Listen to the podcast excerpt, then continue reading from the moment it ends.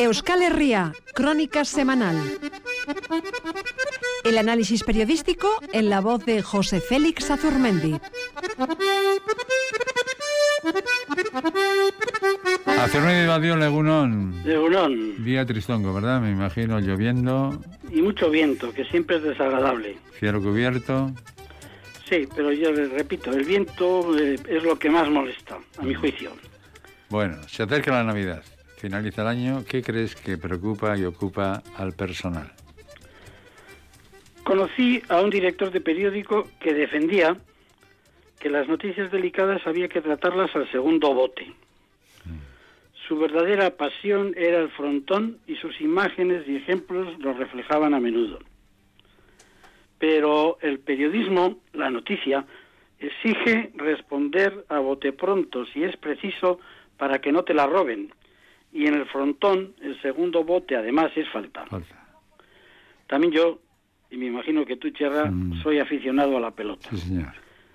Y a bote pronto, porque hablo de oídas e impresiones, se me ocurre que lo que más preocupa en este momento a la mayoría es cómo celebrarán las Navidades.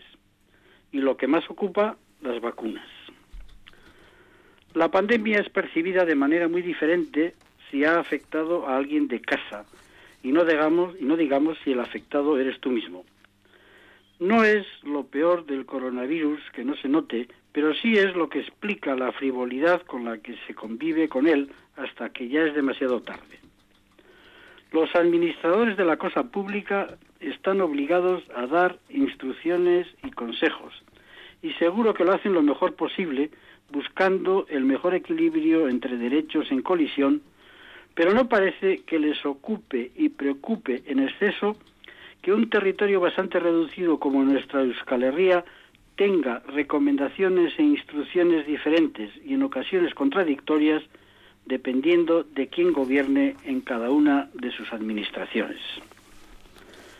Y en estas andábamos cuando nos llega la esperpéntica noticia de esa grotesca mini orgía de nivel local, nada que ver con las orgías belgas de los, de los europarlamentarios, que unas docenas de jóvenes y jóvenes, como decía aquella, montaron en un convento de monjas. Escribes en el buscador de internet Derio, fiesta, convento y te salen un rosario de informaciones encabezadas por un sugerente y tentador titular que te lleva a imaginar una juerga con religiosas y faunos de por medio cuando la realidad era menos espectacular apenas 68 irresponsables convocados para beber y bailar, sin máscara por supuesto, que no es carnaval, en una hostería alquilada, eso sí, a las monjas clarisas, las mismas que rezan para que gane tu equipo de fútbol docena de huevos mediante. Una vez más se cumple el cínico eslogan profesional de que la realidad no te estropee un buen titular. Como excelente profesional que es José Félix, y decía hace unas semanas que no sabía si iba a poder hablar todas las semanas de pandemia. Él siempre encuentra un perfil, un dato, un análisis de la pandemia y sobre todo del comportamiento social con la pandemia. Bueno, vamos a dejar la pandemia aparcada porque esta semana ha vuelto a tener mucha presencia el pasado. Así es. Y cuando veo y oigo las protestas de esos militares españoles preocupados por lo que consideran deriva social comunista secesionista del gobierno español. Cuando oigo las protestas y denuncias de los dirigentes de Vox y de no pocos de los del PP porque ven peligrar su idea de España y también sus intereses, me acuerdo de un libro que escribió la editora Esther Tusquet que tituló Habíamos ganado la guerra un relato en primera persona de la infancia y adolescencia, adolescencia de una hija de la burguesía catalana en el privilegiado ambiente de los vencedores de la guerra civil. La escritora y editora desnuda en el libro a los suyos, desnuda a los que sostienen que en la guerra perdimos todos.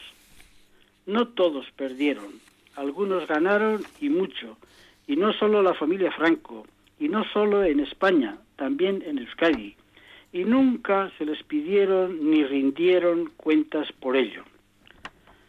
Mayor Oreja lo explicó bien en su día cuando sugirió que le parecía razonable que durante unos años de transición se atendiera a las reclamaciones de los perdedores, que se les permitiera alguna forma de resarcimiento, pero que eso debía estar acotado, darle un tiempo que entendía él cumplido cuando lo expresó así. Han resucitado algunos estos días el concepto de las dos Españas, la republicana se supone y la monárquico-franquista. Parece más correcto, a mi juicio, hablar de la España de los privilegiados, a los que se han incorporado algunos de los que venían de la perdedora, y ven también ellos sus prerrogativas amenazadas, y la España de los de abajo, de los que perdieron lo que la República y los movimientos populares parecía prometer. El general de División de Infantería de Marina en la Reserva, Juan Chicharro Ortega, presidente también de la Fundación Francisco Franco, no es un enloquecido general. Tiene un discurso elaborado sobre lo que es democracia y no, y lazos incluso familiares con Vox. Dice él que España se encuentra inmersa en un caos de escándalos políticos y que el sistema autonómico hace aguas dice que el señor Sánchez, así le llama al presidente, empatiza con los representantes políticos de ETA, que Cataluña sigue secesionista y desafiante, y se acuerda también de que las colas del hambre y el paro crecen y de que mientras el gobierno sigue sin percibir responsabilidades por la incompetente gestión de la pandemia y sus 50.000 muertos, aparece el, abro comillas, gobierno socialista, comunista, secesionista, o sea, el gobierno del Frente Popular, cierro comillas, con su ley de memoria democrática, abro de nuevo las comillas, remate de la ley de memoria histórica, las cierro. A Chicharro y a otros muchos con él les parece o les conviene creer que este, que este gobierno pide cuentas a los ganadores de la guerra, y se olvida de pedirlas a los asesinos comunistas, anarquistas, etarras, frapistas y graperos. Como si ellos hubieran ganado la guerra, le falta decir. Bueno, tercer tema para hoy. ¿Con qué vas a terminar? Termino con una obligada referencia al rey, el que lleva el inmerecido título de mérito, en boca de todos esta semana por su intento de saldar las deudas con Hacienda como si fuera un acto voluntario, como si nada tuviera que ver con que se hubieran hecho públicas sus trampas. Nadie se lo ha creído, pero todos, amigos y adversarios, dan por supuesto que se librará así de ser tenido como delincuente fiscal y podrá regresar a Palacio libre de polvo y paja. Son muchos ahora, incluso los que nunca se interesaron por los navideños mensajes reales, los que se disponen a escuchar el de este año en boca del rey, su hijo, para ver cómo torea la situación por si repite aquello de su padre de que todos los españoles son iguales ante la ley y demás y demás. También en Euskadi, Cherra, hay monárquicos viejos y notables, no solo en Guecho y San Sebastián, algunos también en Vitoria y no digamos en Pamplona, no solo entre los aristócratas que deben a la monarquía estatus y honores, también entre los banqueros, empresarios y políticos.